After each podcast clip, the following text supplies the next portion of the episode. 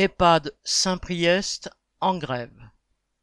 Ils demandent, entre autres, des embauches et une augmentation de salaire de 500 euros pour compenser la forte inflation des derniers mois.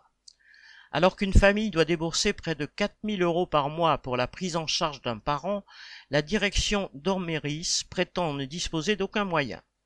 La famille propriétaire du groupe connaît pourtant la vie de château, puisqu'elle est multimillionnaire et l'une des plus riches de France. Les grévistes n'étant pas dupes, elles ont voté la reconduction de la grève à l'unanimité. Comme par magie, la direction a trouvé de l'argent ce jour pour employer deux vigiles à l'entrée, une entreprise extérieure pour remplacer les grévistes et un huissier pour notifier leur réquisition en fin de journée. Les salariés ont remarqué que la direction trouvait des moyens pour tenter de casser leur morale et était prête à tout pour briser leur grève, mais cela n'a réussi qu'à les motiver davantage. Toutes les grévistes sont réquisitionnées en permanence, mais le piquet de grève est tenu par les travailleuses en congé ou en repos.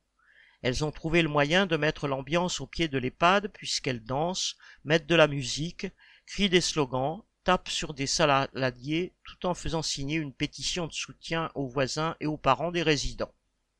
La direction, après avoir tenté d'opposer les familles aux grévistes, a fait intervenir la police pour faire évacuer le piquet de grève, en arguant qu'il s'agissait d'une manifestation illégale. Ces manœuvres n'ont pas réussi à entamer la détermination des grévistes qui disaient citation, Nous avons déjà gagné, nous sommes unis. Fin de citation.